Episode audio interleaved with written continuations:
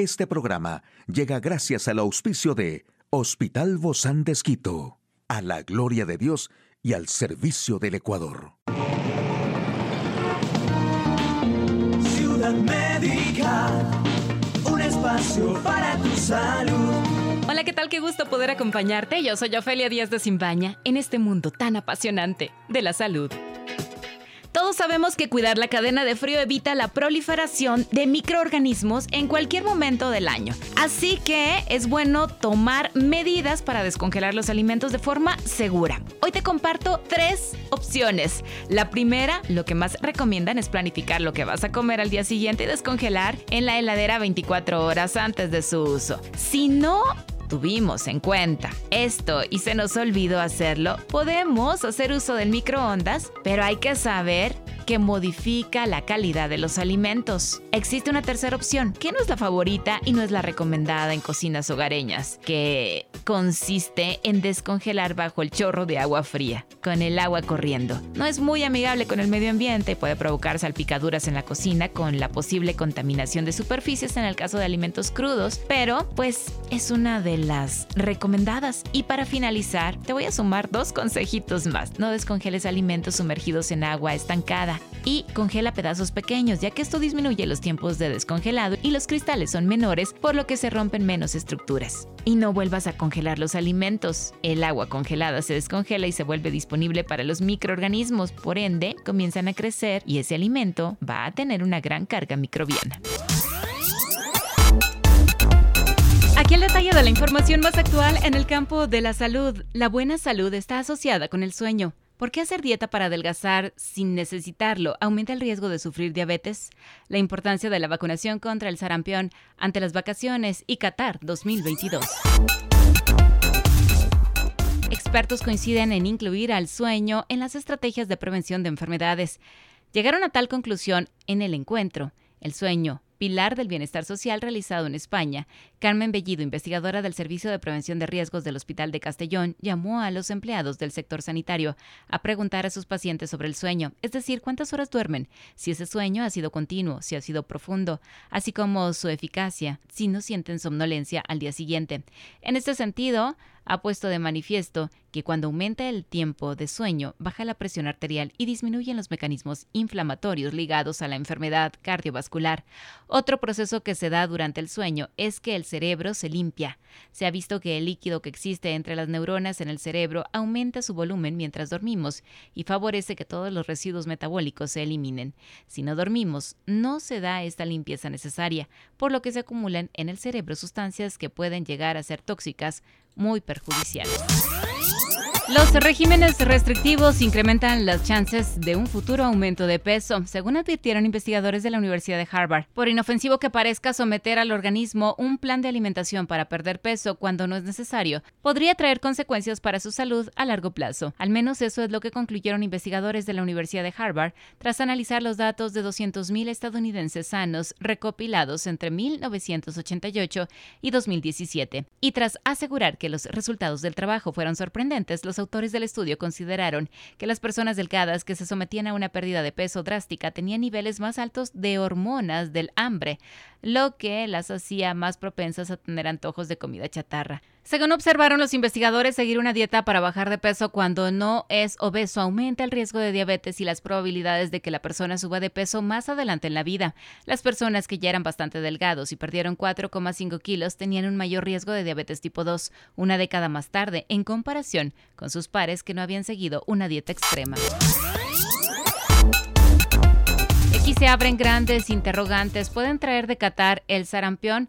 Por la baja cobertura, esta enfermedad está ganando terreno en el mundo. En Qatar hay un 99% de personas que están vacunadas para el sarampión, pero la gente va a andar viajando por todo el mundo. Va a haber gente que se queda, que viene de antes de viajar, gente que se va de ahí a otro país, y todo ese movimiento de pasajeros pone en riesgo a sus chicos y también a usted, porque es mucho más dura la enfermedad con los adultos que con los chicos.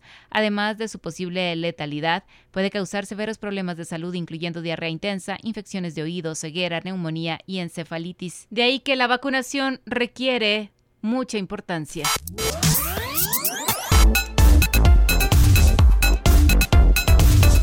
En Médico Directo hablaremos sobre las patologías de la voz como consecuencia del mal uso vocal. ¿Quiere saber usted más de este tema?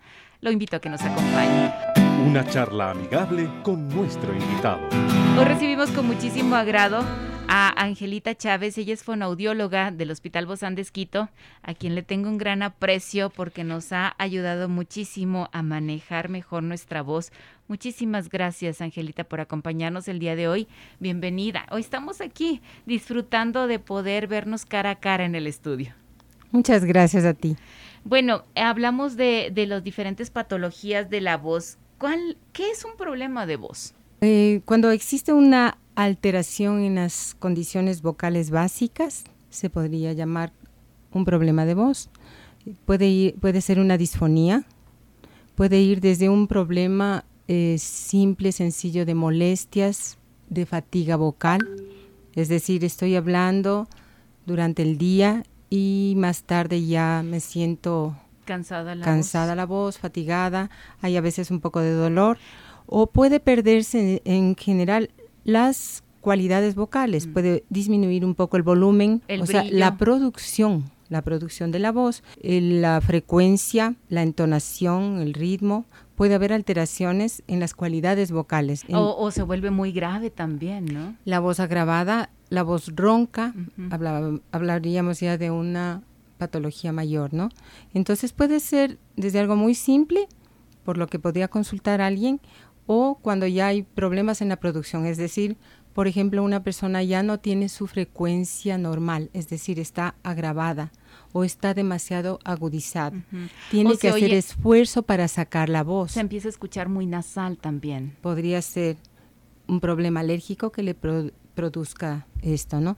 Entonces los problemas de voz pueden tener un origen orgánico o pueden tener un origen comportamental o funcional o puede mezclarse las dos cosas, ¿no? Y en este sentido se tiene que tratar tanto por el, el otorrinolaringólogo como por una terapia de voz, como es en el caso con los fonoaudiólogos. El abordaje de voz es muy amplio. Básicamente sería el médico torrino, la fonoaudióloga, pero entra de acuerdo a la patología un sinnúmero de profesionales. Podría ser un neurólogo, el cirujano de cabeza y cuello, el psicólogo, el alergólogo, el endocrinólogo. un Dependiendo médico de cada internista. caso. Sí, eh, básicamente si nosotros tenemos un problema de voz, un estudio adecuado del problema va a dar una resolución adecuada. Claro, un buen diagnóstico, vamos a saber de qué se trata y con qué especialistas vamos a tener que tratarlo. Exactamente. Entonces, este abordaje eh, va por un estudio adecuado.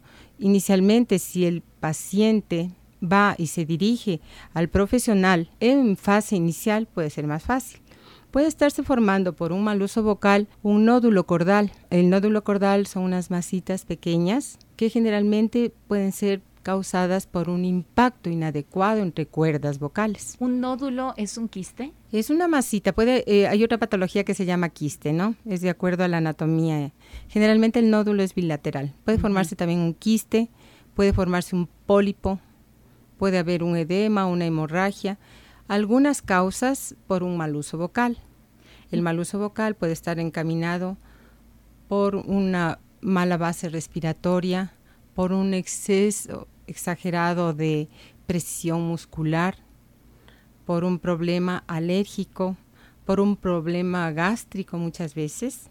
Entonces, en el caso, por ejemplo, de un reflujo gastroesofágico, es el ácido del estómago que sube y en otras palabras quema el área donde están las cuerdas.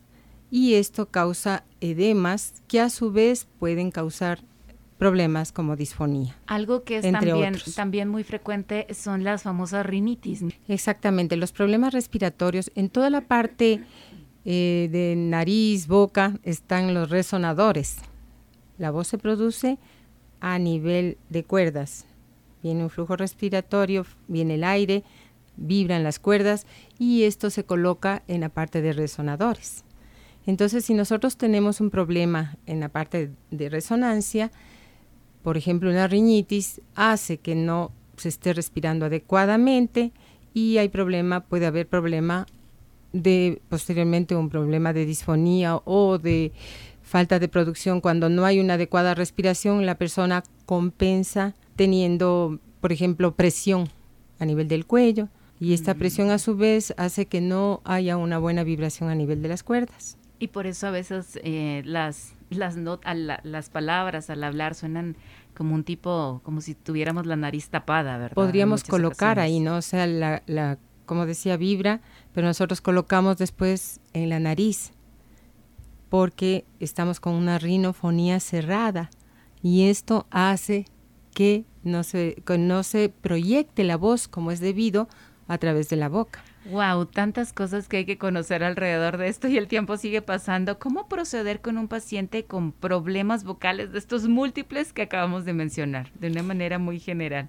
Como decía, el otorrino, que va a ser fundamentalmente el que estudie, porque el estudio tiene que ser adecuado, eh, puede realizar exámenes como es una nasolaringoscopía o una estroboscopía, en lo que vamos a tener un, el estudio anatómico anatómico y funcional de las cuerdas con estos exámenes. Una vez que se tiene un diagnóstico, si es que hay un problema orgánico, puede clasificarse si es que es un problema quirúrgico, si es un problema que va a ser tratado con rehabilitación y si es un problema que es tratado clínicamente también con determinado tratamiento medicamentoso. Entonces es un trabajo como decía, eh, multidisciplinario.